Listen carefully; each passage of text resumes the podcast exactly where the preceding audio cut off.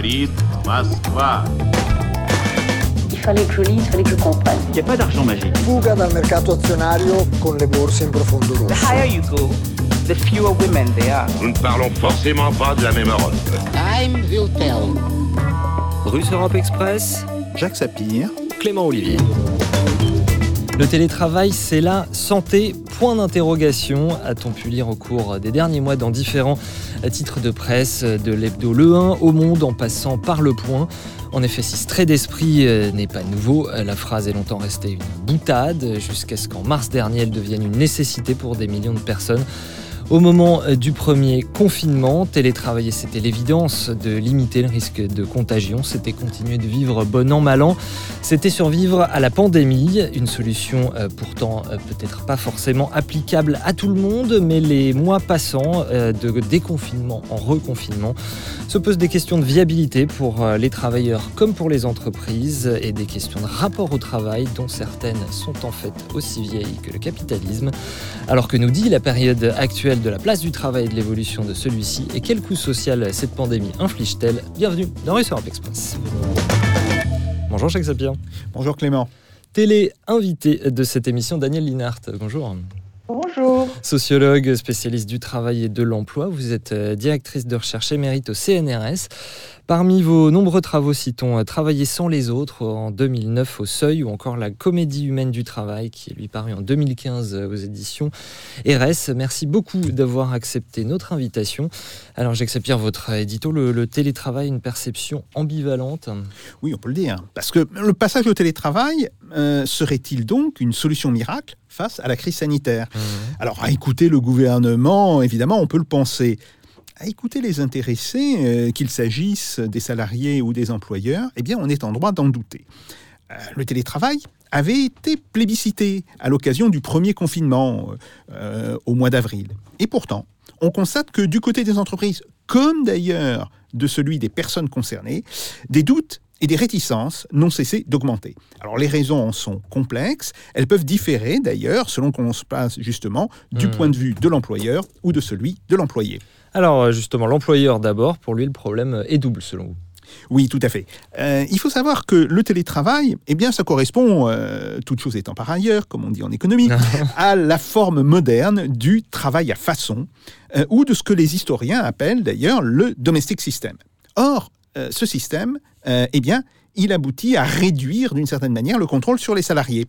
Et c'est justement la question du contrôle qui est au centre du basculement qui se produit à la charnière du 18e et du 19e siècle entre justement ce domestic system euh, où euh, le patron ou l'employeur vient distribuer les marchandises à travailler à des ouvriers mais qui sont chez, eux, vers justement le fabrique système où tous les travailleurs sont réunis sous le même toit. La question de la surveillance des salariés est centrale en réalité dans le mode de production capitaliste. Alors, dans les métiers de bureau, elle a trouvé une de ses expressions dans la fameuse création des open space, avec d'ailleurs tous les problèmes que cette forme d'organisation a pu engendrer. Mais ce problème n'est pas le seul pour les entreprises où la question du contrôle n'est pas la question prioritaire. Euh, par exemple, les entreprises qui sont des entreprises où on produit un petit, on peut dire de, la valeur ajoutée, mais de la valeur ajoutée particulière, de la valeur créative en fait. Eh bien, pour ces entreprises-là, le télétravail remet en cause les gains de productivité engendrés par les interactions spontanées entre les salariés. Alors on avait, il y a une vingtaine, même peut-être une, euh, une, petite euh, trentaine d'années, mesuré ce que l'on appelait un effet cafétéria mhm. dans les universités américaines. Et cet effet cafétéria, ou plus exactement le fait qu'il y avait un lieu de centralité euh, où les chercheurs pouvaient se réunir, eh bien ce cet effet de cafétéria avait un effet extrêmement positif dans la recherche scientifique, qu'il s'agisse en qualité ou qu'il s'agisse en quantité, qui était mesurée à ce moment-là par les, euh, euh, méthodes classiques de la bibliométrie, le nombre d'articles publiés par chercheurs, j'en passe. Or, son équivalent existe aussi dans de nombreuses entreprises. De l'autre côté, justement, côté employé, c'est l'enjeu de l'autonomie. Oui, tout à fait, parce que euh, effectivement, on, pouvait croire au départ que le euh, télétravail, s'il ne convient pas justement aux entreprises, eh bien, il pourrait par contre convenir aux salariés. Et tel fut bien effectivement le résultat des premiers sondages qui ont été réalisés. Mais les salariés ont découvert que la liberté gagnée avec le télétravail se payait d'un envahissement complet de leur sphère privée par celle justement du travail. Outre le fait d'ailleurs que pour de nombreux salariés, les conditions de logement rendent euh, difficiles, voire pénibles, et on pense en particulier à la présence des enfants, euh, de certains logements, euh, le fait de télétravailler, globalement, certains d'entre eux éprouvent assez durement cette sensation qu'il n'y a plus de séparation justement entre le travail et la vie personnelle. Donc contrairement à ce qu'on pourrait croire, une question qui n'a rien d'évident selon vous. Non, tout à fait. Et tout ceci montre que le recours au télétravail s'il peut s'avérer nécessaire dans les conditions d'une crise sanitaire, pose à tous les acteurs économiques des problèmes énormes. Problèmes qui d'ailleurs ne concernent en réalité qu'une minorité. Rappelons euh, quand même que le télétravail n'a pas lieu d'être dans de nombreuses professions. Mais les problèmes qui sont bien réels et qui peuvent affecter tant la marge des entreprises que la marge euh, des salariés et la santé mentale surtout des salariés, eh bien, ces problèmes bien réels euh, vont commencer à se poser, surtout dans la mesure où ce télétravail est appelé à durer. Alors Daniel Linhart, euh, je vais vous laisser euh, répondre ensuite à, ces différents points. D'abord peut-être une question un peu générale pour ouvrir cette discussion. Euh, cette pandémie, on le sait, elle a un coût social important. Comment vous voyez cette situation d'un point de vue social? On a évidemment en tête la hausse du chômage, mais on se rend compte également que le, travail souffre aussi. Alors, le, travail souffre, mais je dirais que dans, dans l'immédiat, ça ne se ressent pas tellement. Moi, je pense que la, euh, le télétravail n'est pas problématique s'il si est circonscrit à une certaine période euh, particulière, comme celle où on parle protection sanitaire. Euh, c'est très frappant de voir que les sondages étaient très favorables au télétravail mmh. pendant le premier confinement, parce que les salariés se sentaient à l'abri tout simplement d'un virus dangereux, dangereux embusqué dans les transports en commun, au détour d'une rue. Et d'un autre côté, il y avait un phénomène complémentaire qui était que comme euh, tout, il n'y avait pas de vie extérieure, euh, il y avait l'impression d'un danger, euh, il y avait une sorte de fuite en avant. Les gens plongeaient dans le travail pour ne pas penser à autre chose. Et donc, comme ont pu le remarquer nombre de directions d'entreprise, la productivité n'a pas baissé loin de là. Et la qualité du travail était réelle. Donc, je dois dire que ce qui serait dangereux, c'est de vouloir tirer des conclusions générales à partir euh, d'une période très particulière et où le télétravail a pu se développer. Vouloir dire le télétravail, c'est bien pour telle et telle raison, indépendamment de ces circonstances extrêmement particulières, serait une erreur. Voilà. C'est ça, à mon avis, sur lequel il faut insister. Bien sûr, ce que vous venez de décrire, c'était le premier confinement. Est-ce que ça, c'est quelque chose qui a changé avec le reconfinement, avec le deuxième confinement dans lequel euh, nous sommes actuellement? Peut-être que dans le deuxième confinement, les, gens, les choses changent parce que euh, l'inquiétude reste toujours présente, mais euh, on ne voit pas comment tout ça va finir. Et donc, euh, à ce moment-là, les, les se projettent dans un avenir incertain en se disant combien de temps je vais être confiné chez moi en télétravail, ce qui n'était pas le cas dans les deux premiers mois où on pense, tout le monde pensait que ça allait être une période très difficile, mais qu'une fois traversé cet épisode, tout reprendrait son cours normalement. La, en ce moment, les, télétravailleurs voient bien que ça risque de durer, puis ils voient bien que les directions réfléchissent à ce que, effectivement, certaines activités euh, en télétravail ne permettraient pas de faire des économies de mètres carrés euh, en termes immobiliers, donc ne permettraient pas non plus de faire des économies en termes de hiérarchie, de proximité, d'encadrement. Donc, on voit bien qu'il y a une sorte de euh, volonté managériale de repenser un peu euh, le travail en, imaginant que le présentiel n'est pas le seul mode de travail possible. Voilà. Et, ça, je crois que euh, ce serait une erreur de vouloir tirer des conclusions générales de cette expérience très limitée. Effectivement, comme vous l'avez dit, euh, la période génère un stress important, ce reconfinement. On l'a vu récemment avec le directeur général de la santé, Jérôme Salomon, qui a annoncé un doublement de la proportion des dépressions dans le pays. Euh, Venons-en justement au- à l'aspect euh, qui est celui de, l'employeur. Euh, Jacques Sapir faisait allusion au domestic system, donc ce système de production propre au capitalisme pré-industriel. Dans cette émission, on emploie régulièrement ce terme. Souvent, c'est plutôt à propos du, phénomène d'ubérisation, dans lequel les gens, des gens subordonnés à un donneur d'ordre, sont prétendus indépendants alors qu'ils possèdent, sous prétexte qu'ils possèdent leur propre voiture ou leur propre vélo, dans le cas des, des livreurs. Est-ce que vous êtes d'accord avec Jacques Sapir quand euh, il dit que non seulement sur l'ubérisation, mais également dans le télétravail, il y a un aspect de retour à ce mode de production, ou bien ça n'est plus vraiment valable à l'ère du numérique Daniel Inert. Alors oui, je pense que euh, l'idée de domestique travail est très intéressante, par opposition le fabrique, mais euh, moi j'introduirais un troisième euh, terme qui est celui de taylorisation quand même, parce que euh, ce que ce qu'a permis euh, le passage à la fabrique, c'est une pensée organisationnelle qui a été donc menée par Taylor et qui visait à euh, penser une organisation du travail qui se déroule indépendamment comme il le disait, des états d'âme, de l'état d'esprit euh, des ouvriers et qui leur impose un rythme et une méthode qui correspondent aux critères de rentabilité les plus efficaces possibles du point de vue de la direction. Donc, euh, ce qu'a permis le passage à la fabrique, c'est une organisation du travail qui soit la même pour tout le monde, qui fasse éclater les métiers euh, et qui euh, surtout dépossède les salariés, les ouvriers, pardon, à l'époque, de ce qui constituait leur pouvoir, c'est-à-dire le savoir. La grande préoccupation de Taylor, c'était de faire éclater les métiers et de faire en sorte que dans les ateliers, les ouvriers ne détiennent pas le savoir et donc ne détiennent pas le pouvoir. Et à ce moment-là, on peut leur imposer de travailler selon des rythmes et des méthodes qui sont les plus rentables.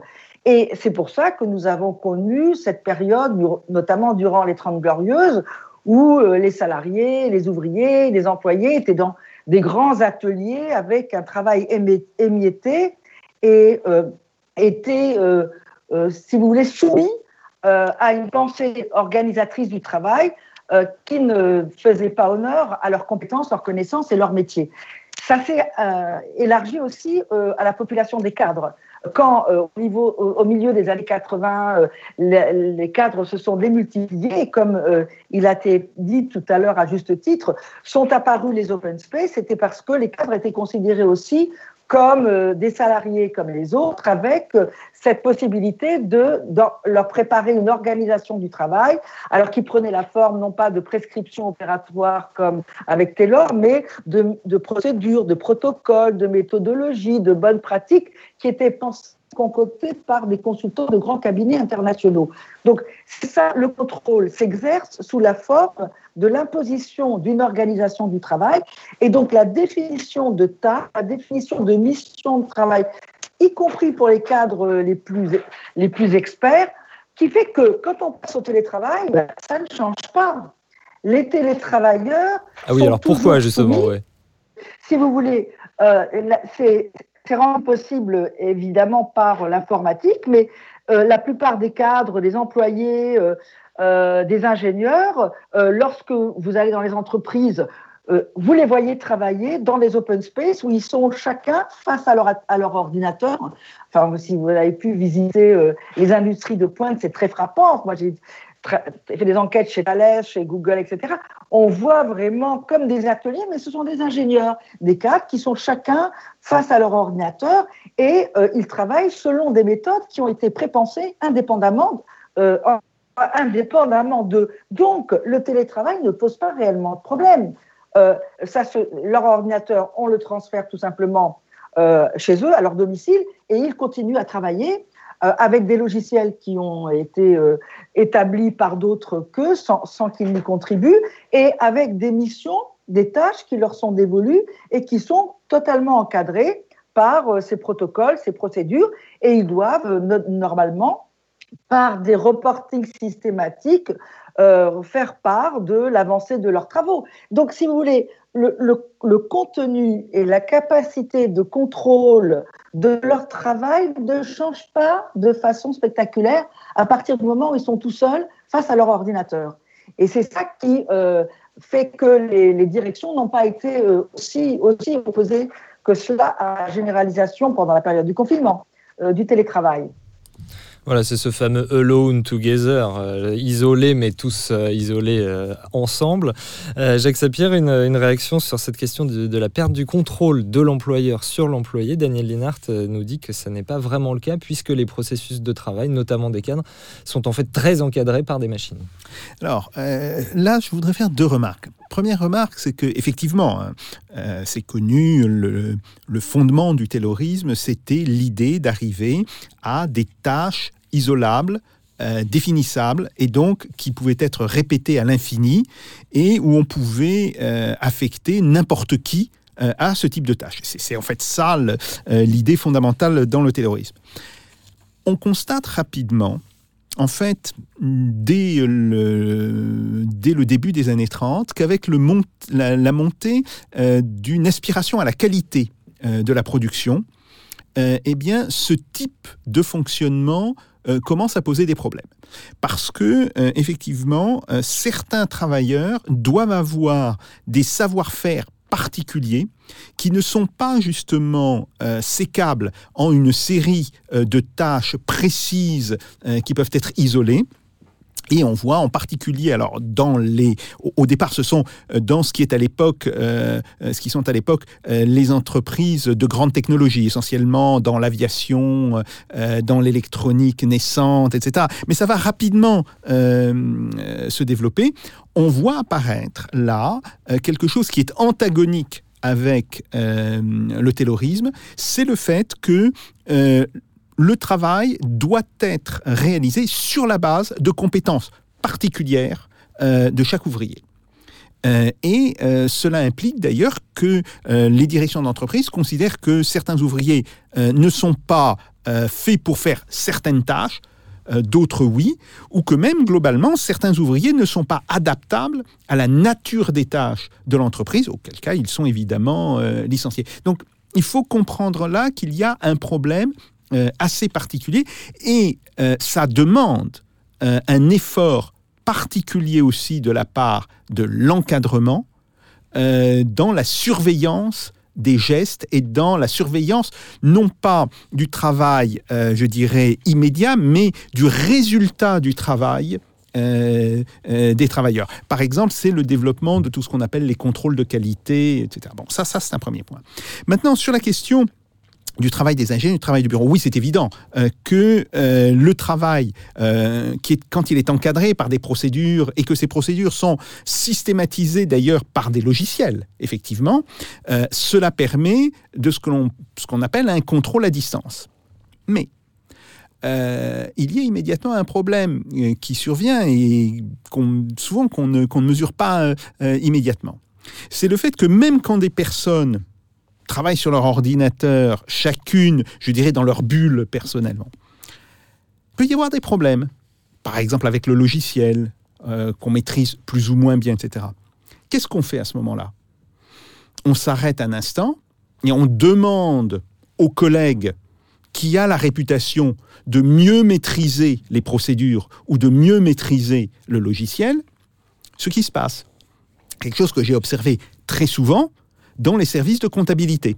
Euh, la comptabilité d'une entreprise, ou même d'une université par ailleurs, mais dans, dans le cas de la comptabilité d'une entreprise, il y a rien qui ne soit aussi bien standardisé Hmm. en, en matière de tâches. Mais comme c'est très technique, effectivement, il y a des compétences propres. Ah, il y a, en fait, ces compétences propres, elles n'existent pas ex ante, elles se développent dans l'interaction entre la procédure, entre le logiciel et l'opérateur humain.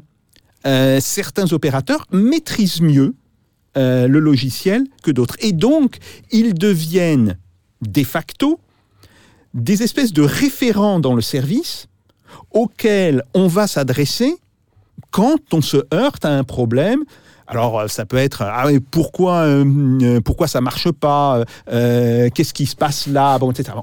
Et ça, il faut comprendre que c'est quelque chose d'excessivement important pour le bon fonctionnement d'un service et pour la productivité globale euh, du service.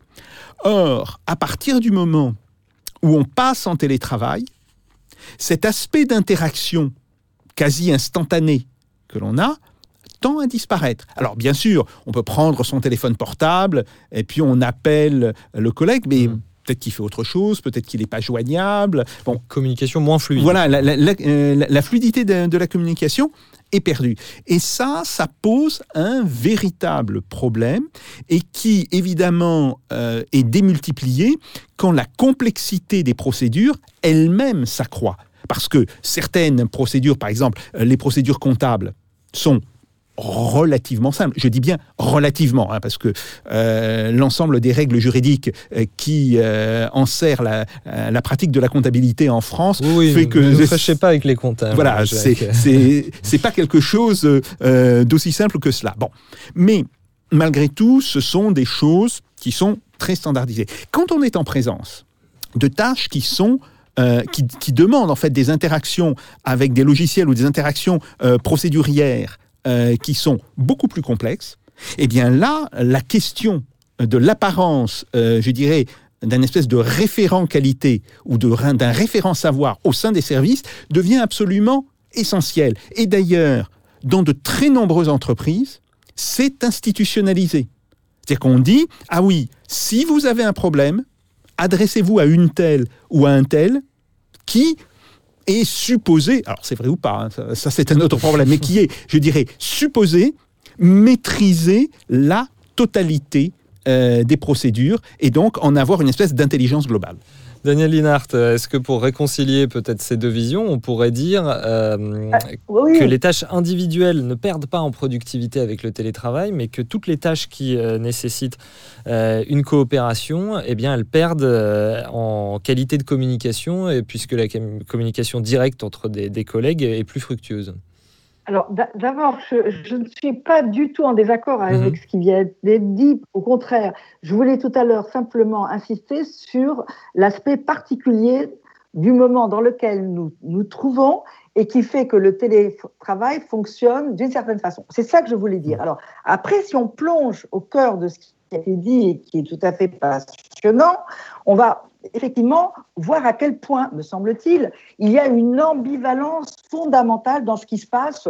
euh, euh, au- le terme est affreux, mais en présentiel, comme on dit maintenant, Mhm, au sein des entreprises. Parce que ce à quoi vous faites allusion, Jacques Sapir, c'est effectivement l'importance des collectifs, l'importance de ce que nous, les sociologues, les économes, appelons le travail réel, c'est-à-dire tout ce qui se joue en dehors de la prescription et qui mobilise les compétences et les savoirs et qui est indispensable pour que le terrorisme marche. Tout ça, effectivement, c'est quelque chose qui est complètement indispensable pour la qualité, la rentabilité, la productivité du travail. Or, c'est aussi ce qui a été attaqué directement dans le cadre de la modernisation managériale où, euh, après mai 68, lorsque les directions d'entreprise ont été confrontées à ces trois semaines de grève générale avec occupation d'usines, elles ont décidé de procéder à une déstabilisation systématique des collectifs de travailleurs où prolifère ce travail réel, ces échanges, ces référents auxquels vous faites allusion,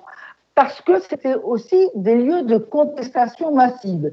Et donc, la modernisation managériale s'est appuyée sur une individualisation systématique de la gestion et de l'organisation du travail des salariés, puis sur une personnalisation de cette relation, une psychologisation de cette personnalisation qui aboutit en réalité à une mise en concurrence systématique des salariés les uns avec les autres à travers des primes individualisées, des salaires individualisés, des carrières personnalisées, y compris pour les ouvriers, qui ont fait qu'on est sorti de l'équation à travail égal, salaire égal, et que ce monde que vous décrivez et qui continue d'exister est très attaqué par la modernisation managériale, où il y a de fait un repli sur, soi. Et certains de mes collègues, à juste titre, parlent de contrats narcissiques au sein de la modernisation managériale, puisque ce sur quoi euh, le, les hiérarchiques appuient et ce sur ce qu'ils sollicitent, c'est euh,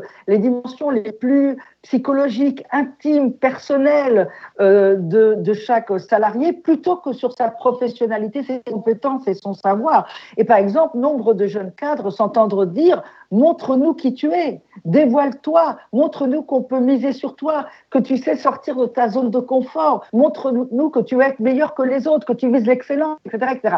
Donc, cette, cette dimension collective socialisatrice à laquelle vous faites allusion, qui existe bien entendu, elle est largement largement piétinée, mais même sciemment piétinée par la modernisation managériale qui aspire à pouvoir gérer non plus des collectifs de salariés, leurs compétences, leur savoir, etc., mais de gérer des individus dans leurs dimensions les plus personnelles, avec leurs désirs, leurs fantasmes, leurs peurs, euh, leurs aspirations personnelles, leur, volonté de sortir du lot.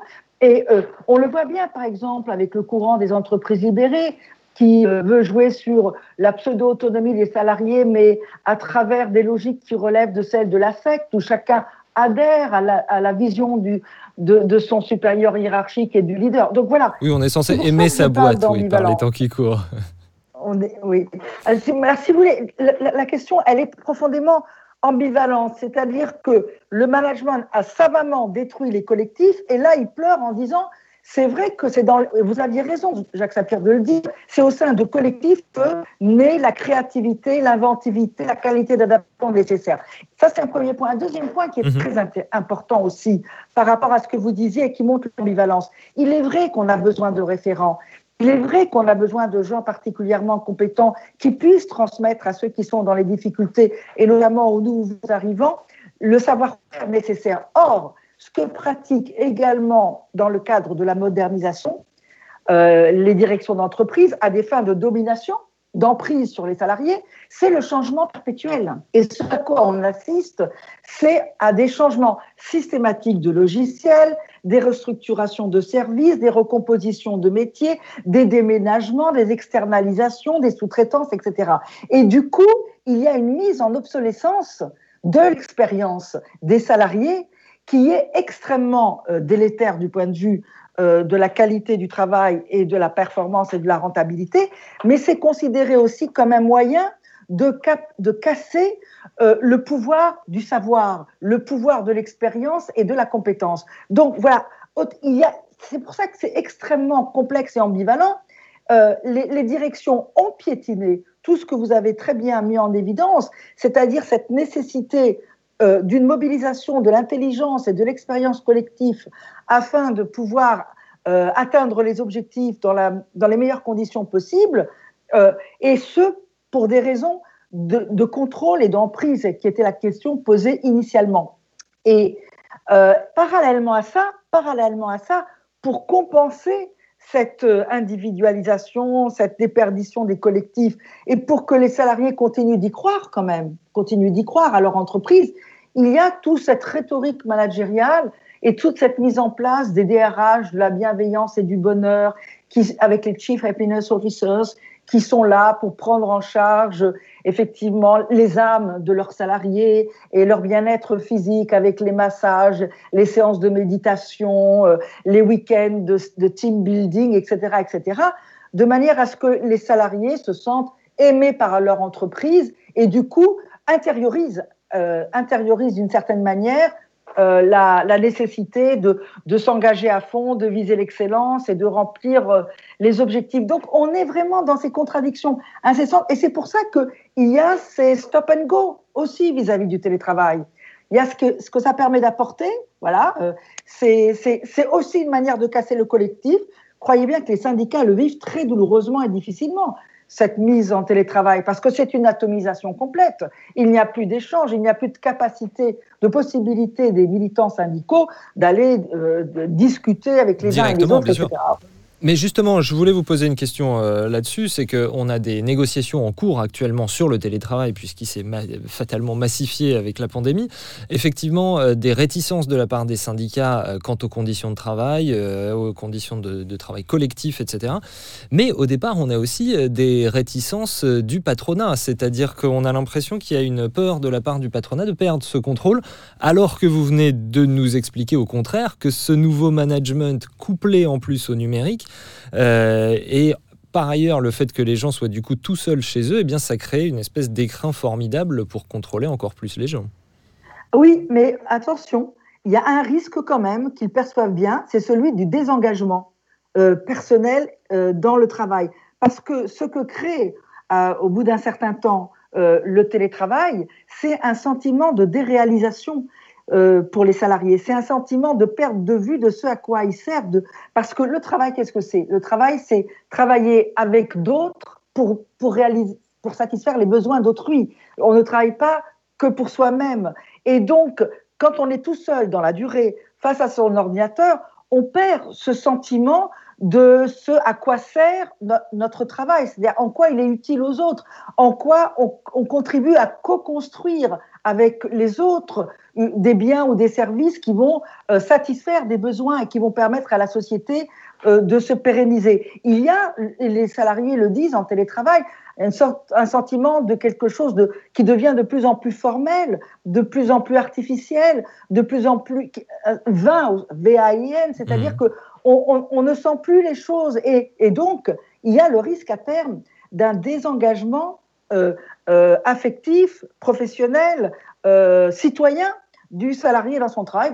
Bof, tout ça sonne faux. Ça sonne faux. Jacques. Oui, alors là, là, je suis entièrement d'accord. Vous, vous, pointez très bien un des problèmes qui est perçu aujourd'hui par les directions des entreprises. C'est pas le seul. Euh, je persiste à croire, et j'en veux pour preuve les déclarations qui ont été faites par un certain nombre de, euh, de directeurs d'entreprise, de, de, dirigeants, euh, la question du contrôle. Alors, cette question du contrôle, effectivement, elle peut peut-être passer par là. Le fait que, comme on n'a plus les salariés, je dirais, sous la main, euh, on n'a plus le contrôle euh, d'une certaine manière de ce qu'ils pensent, euh, de comment ils vont s'intégrer dans le projet global de l'entreprise, évidemment, projet qui n'est défini que par euh, la direction et pour la direction, euh, ça c'est une évidence. Bon, mais là aussi, euh, on voit bien qu'il y a une attitude qui est plus qu'ambivalente de la part des directions d'entreprise, et on le voit dans le fait que, dans le cadre du deuxième confinement, les principales réticences au télétravail sont venues des directions d'entreprise, puisque Madame Borne a dû montrer un petit peu ses muscles, si tenter euh, qu'on puisse parler comme cela pour une vague mise en garde euh, par rapport aux entreprises. Mais le simple fait qu'elle ait été amenée à dire à un moment donné, euh, si les entreprises ne passent pas au télétravail, nous allons sévir, ça montre bien euh, à contrario, qu'il y a une réticence aujourd'hui extrêmement importante de la part des directions d'entreprise, euh, justement, à basculer euh, sur, le, sur le télétravail. Et, là, je crois que c'est un petit peu ce qui fait la, différence avec le premier confinement. Et vous avez tout à fait décrit la, les conditions extrêmement particulières et spécifiques de ce premier confinement. tout le monde était d'une certaine manière à la fois dans la sidération, une telle décision n'avait jamais été prise. Et euh, une telle pandémie. Oui. Tout à fait. Euh, telle pandémie, pas nécessairement, mm. parce qu'on a déjà eu des, euh, des épidémies de ce type. Mm. Mais une telle réaction de la part du gouvernement et de l'État, elle était sans exemple.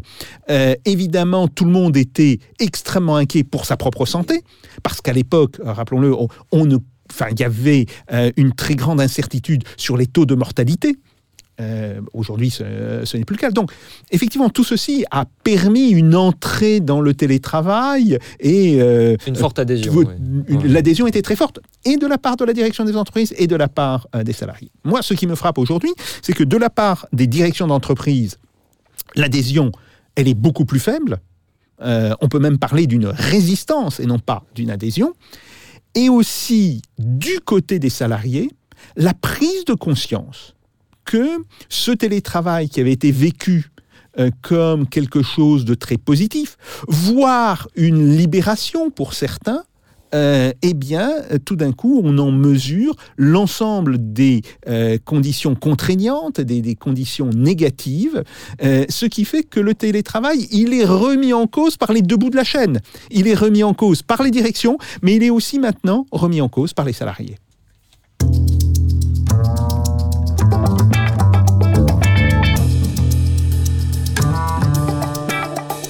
Russe Europe Express, Jacques Sapir, Clément Olivier. Daniel Linhart, en janvier 2021, vous allez sortir un nouvel ouvrage qui s'appellera L'insoutenable subordination des salariés. Ce sera chez RS. Est-ce que ça, ça rejoint votre travail, justement? Oui, tout à fait, parce que euh, ce qui est, euh, Jacques Sapir l'a merveilleusement résumé, c'est-à-dire que on est dans cette euh, contradiction, cette ambivalence fondamentale.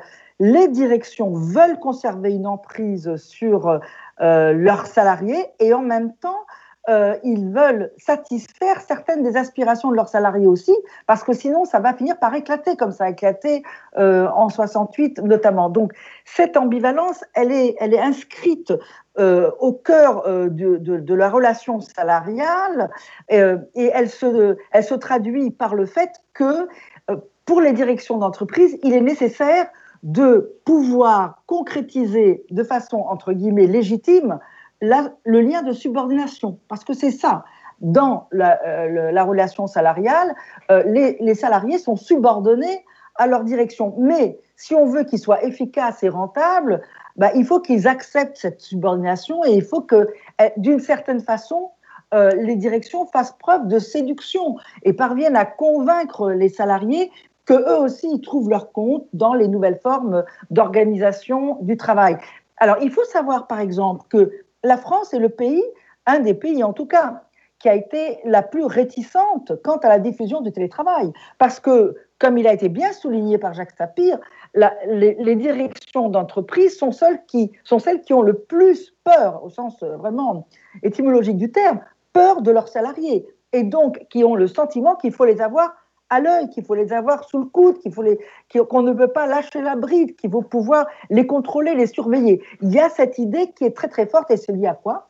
C'est lié à notre histoire, les Trente Glorieuses, l'idéologie de la lutte des classes, l'hyper-conflictualité avec la CGT, euh, et une fois de plus, euh, l'ACME avec 68, euh, les managers français. Et puis, je rajouterai un aspect qui est très intéressant, qui a été mis en évidence par un sociologue qui s'appelle Philippe Diribarne, et qui montre que les salariés mettent leur honneur dans le travail plus que dans d'autres pays. Hein, C'est-à-dire qu'ils veulent pouvoir se reconnaître dans leur travail et être reconnus pour ce qu'ils font. Et donc, ils vont vouloir tenir tête à leur direction en disant non, non, c'est pas comme ça qu'il faut faire. Nous, on sait mieux. Donc, entre conflictualité et honneur du travail, euh, honneur dans le travail, les directions se sentent piégées, coincées. Elles se disent il faut qu'on trouve les moyens mais des moyens qui apparaissent comme légitimes. Donc, il y a cette idée, on lâche la bride, mais pas trop, on regarde, on, on, on, on avance. Moi, dans, mon, dans le livre qui va sortir, je, -hmm. je parle de management caméléon, caméléon et boa. C'est-à-dire qu'à la fois, il digère toutes les oppositions, toutes les difficultés, toutes les contraintes, et il essaye d'en produire quelque chose de nouveau. Il se transforme comme un caméléon, mais l'objectif reste toujours le même, c'est pas obliger les salariés à travailler selon les critères d'efficacité et de rentabilité décidés en dehors d'eux et qui sont considérés comme les plus rentables par la direction. Donc, il y a, euh, si vous voulez, moi, je ne suis absolument pas étonnée par ce stop and go. On lâche la bride et puis on la resserre quand on voit qu'il y a quand même des difficultés qui peuvent apparaître. De la même manière que pourquoi les salariés ont été contents? Je l'ai dit, il y a cette euh, fuite du virus, mais il n'y a pas que. Pas que. Les salariés ont été aussi contents de fuir euh, les open space. Euh, euh, donc, ils sentent ravalés, comme ils le disent souvent, on est les cadres et les ingénieurs le disent, on est des OS intellectuels. Donc, il y a ce, bon, à la maison, je serai mieux. Il y a la fuite, mais en même temps, ça me manque parce que le travail, c'est un lieu essentiellement socialisateur.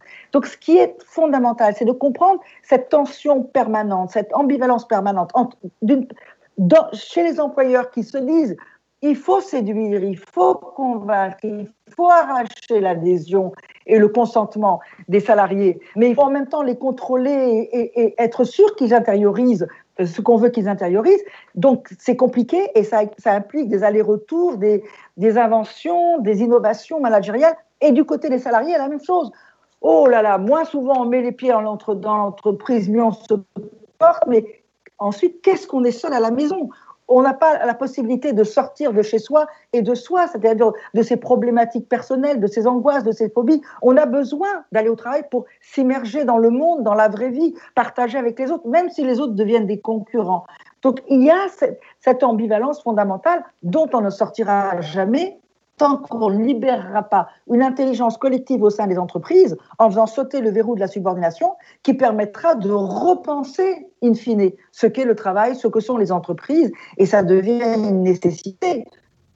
Alors justement, euh, quand on est euh, chez soi, quand on est à la maison, il y a une autre question qui se pose et sur laquelle vous avez également travaillé, c'est celle de l'inégalité euh, homme-femme. fut un temps, on parlait de la fameuse double journée de travail pour les femmes. c'est un sujet qui a réémergé avec force au moment du, premier confinement, notamment, avec des femmes qui du coup assumaient une, des, des tâches domestiques, donc cette fameuse double journée de travail démultipliée par le télétravail. je ne vous apprendrai rien ni à l'un ni à l'autre en vous rappelant ce fameux slogan féministe des années 70, travailleurs de tous les pays qui lavent vos chaussettes, qui cherchait à interpeller le monde syndical un peu, disons, un peu viril. Est-ce que là, on pourrait dire la même chose au sujet du confinement, euh, télétravailleurs qui lavent vos chaussettes, Daniel Linhart ah oui, non, mais ça c'est sûr que les femmes euh, sont moins bien loties que, que les hommes à la maison. Euh, si vous voulez, moi ça me ramène dans les années 70 quand je faisais à la fin des années 70 des interviews, euh, notamment auprès des femmes qui disaient que euh, elles, elles voulaient n'importe quel travail, caissière, enfin travailler dans les, les abattoirs, etc., mmh. les, les, tâches les plus ingrates, etc., pour sortir de pour chez elles, foyer, pour ne ouais. pas être uniquement confiné au travail domestique, au travail familial et avoir un rôle social qui soit au niveau de la société dans son ensemble, avoir une place en tant que citoyenne. Euh, et ça, c'était quelque chose qui était formulé de façon on ne peut plus claire. Alors là, qu'est-ce qui se passe? Moi, il y a, Dans les années 90, je me souviens, euh, j'avais interviewé des femmes qui travaillaient à la maison et qui, et qui me disaient je n'arrive pas à convaincre mes enfants quand à la maison, je travaille, que je suis salarié, ils travaillent. Ils me disent, maman, tu travailles pas, regarde, tu es à la maison, tu es dans ta chambre, tu es en pantoufles, etc. Et je n'arrivais pas à leur, faire expliquer que, bon, j'ai beau être une mère, j'ai beau être une épouse, etc. Et je suis, je, quand je travaille, je suis une salariée. Donc, c'est quelque chose qui est très, très difficile. Et je pense que pour une femme, faire comprendre que quand elle est dans sa chambre ou dans le salon ou dans la cuisine, parce que c'est le cas de certaines femmes quand elles télétravaillent, eh bien, elle est au travail. C'est plus difficile de le faire comprendre pour une femme aux enfants que, que pour un homme. Donc, ça, c'est au niveau de, l'image et de, de la place qu'on prend dans la famille. Et puis, évidemment, après, il y a la répartition à laquelle vous faisiez allusion, des tâches ménagères. C'est effectivement euh, euh, la, femme qui va s'occuper plus des courses, euh, qui va plus s'occuper de faire à manger, de passer l'aspirateur quand elle voit que c'est ça, etc., etc. Donc effectivement, ça va nous faire une sorte de régression qui va repropulser les femmes dans un rôle plus domestique, plus familial auquel elle voudrait échapper. Mais ce qui est justement la spécificité de ça, c'est qu'on ne sort pas de chez soi pour son travail salarié. Donc la double, la double journée de travail, et elle se fait en fait en même temps. Oui, et c'est pour ça qu'il y a des personnes, notamment des femmes, qui euh, louent des espaces de coworking mmh. pour sortir de chez elles et, et se trouver euh, voilà, au travail, vraiment, même si c'est en télétravail par rapport à leur entreprise. Mmh. Oui, bien. oui, tout à fait. Euh, c'est évident que le fait de travailler à la maison euh, crée justement cette ambiguïté. Est-ce qu'on travaille ou est-ce qu'on est chez soi mmh. Et c'est ça justement ce que euh, cette espèce d'effacement entre euh, la sphère du travail et euh, la sphère personnelle. Alors maintenant, il faut quand même rappeler que quand on parle du télétravail, on parle de réalités qui sont assez différentes. Euh, le télétravail d'une personne qui était employée, par exemple, dans, un, dans un centre d'appel, et le télétravail d'une ou d'un ingénieur euh, ou d'un comptable expert, bon, etc., c'est pas exactement la même chose. Euh, c'est même pas du tout euh, la même chose. Donc, il y a à la fois une différence dans le contenu, il y a une différence dans les moyens, dans le fait, par exemple, que certaines personnes qui passent au télétravail, on le sait très bien, il y a des, les franges inférieures du salariat de service, donc du salariat qui est en bureau, euh, ces franges inférieures n'ont pas un niveau de vie tellement différent de celui des ouvriers. Euh, et donc vont se retrouver dans des logements de, euh, de faible mmh. surface, hein, vont se retrouver dans des conditions matérielles extrêmement difficiles. Bon, tout ceci va peser évidemment euh, sur euh, la tension nerveuse, sur le moral euh, des personnes. Et donc c'est aussi l'un des aspects, je dirais, les plus destructeurs de ce point de vue-là du télétravail. Je rappelle, très souvent quand on parle aujourd'hui du télétravail, l'image que veut véhiculer la presse, que veulent véhiculer les médias, c'est oui euh, cet ingénieur ou ce responsable qui euh, ben, se replie sur un appartement de, de belle dimension, voire qui va dans sa maison de campagne et qui va travailler euh, avec son ordinateur depuis sa maison de campagne. Ça représente une infime minorité des gens qui sont réellement au télétravail.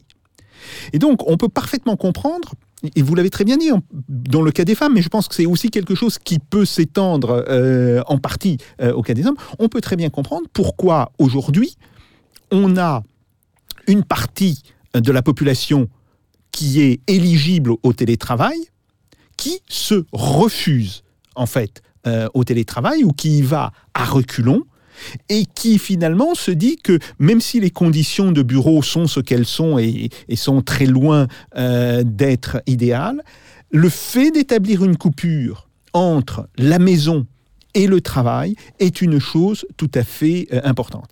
Et je voudrais là euh, revenir sur un point sur lequel j'ai un petit peu écrit depuis ces dernières années, c'est le fait que nous, rentrons dans une société, alors pour diverses raisons, qui sont à la fois des raisons idéologiques, parfois des raisons de technologie. Euh, Le, euh, le téléphone portable, le, smartphone joue euh, malheureusement un, rôle assez pervers de ce point de vue-là, où on tend à effacer les distinctions entre vie personnelle, vie publique, vie privée, euh, vie du travail. Professionnel. Bon, et, et, et, et ça, euh, ça crée, disons, ça vient plutôt s'ajouter au fait euh, de la montée d'un espèce de, de narcissisme débridé, justement, de notre société.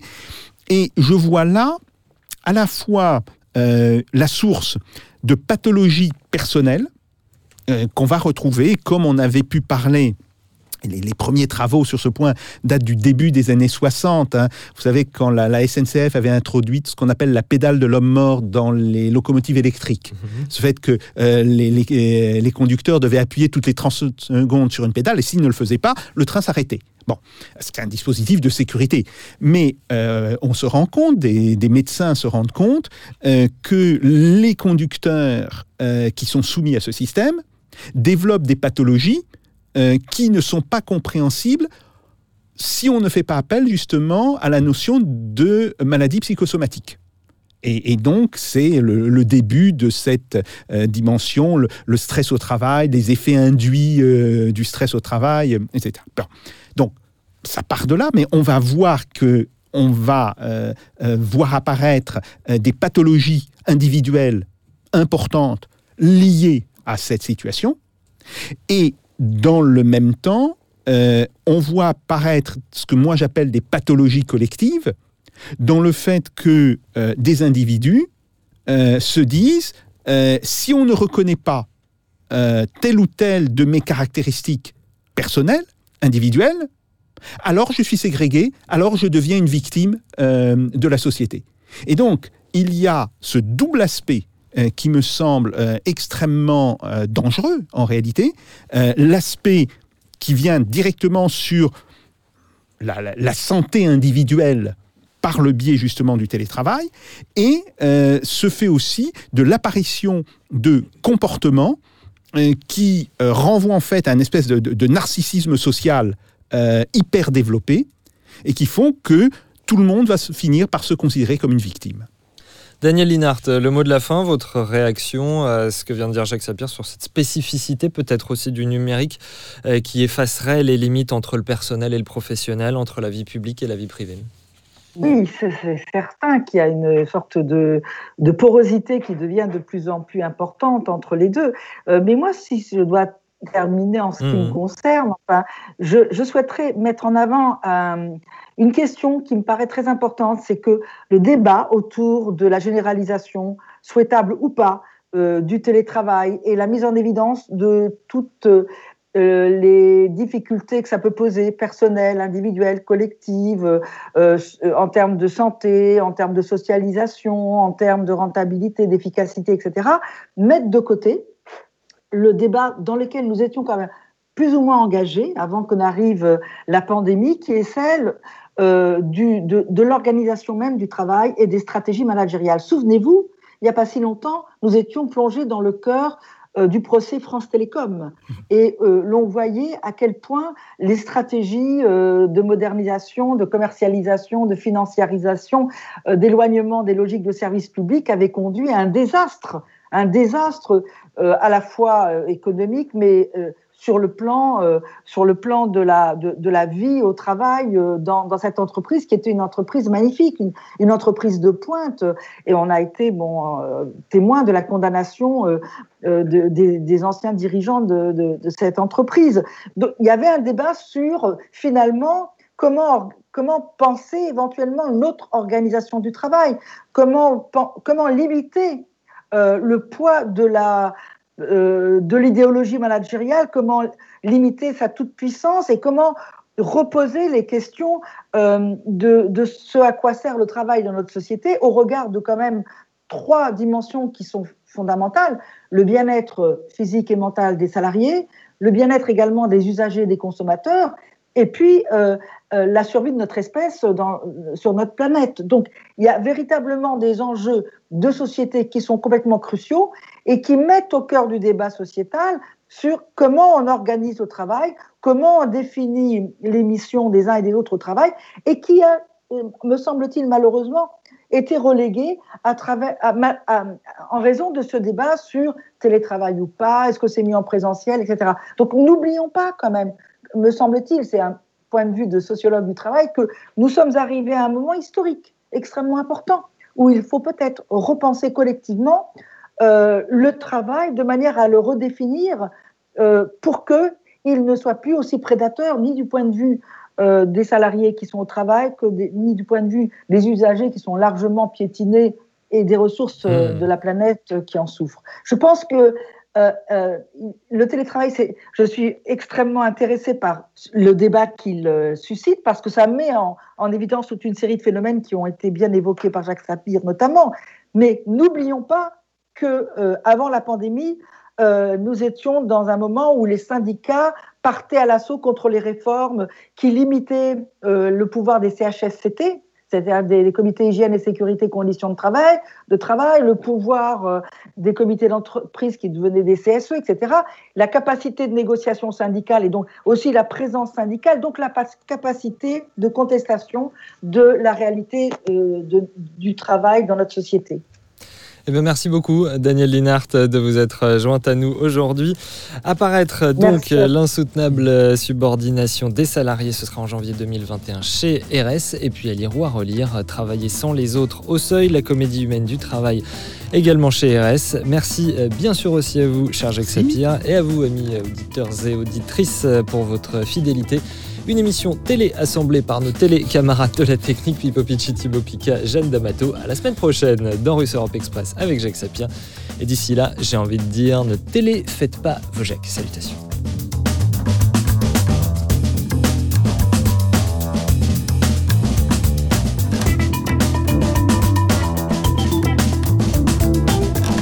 This is not a method. This is provocation. Let them do. No, no, Hello.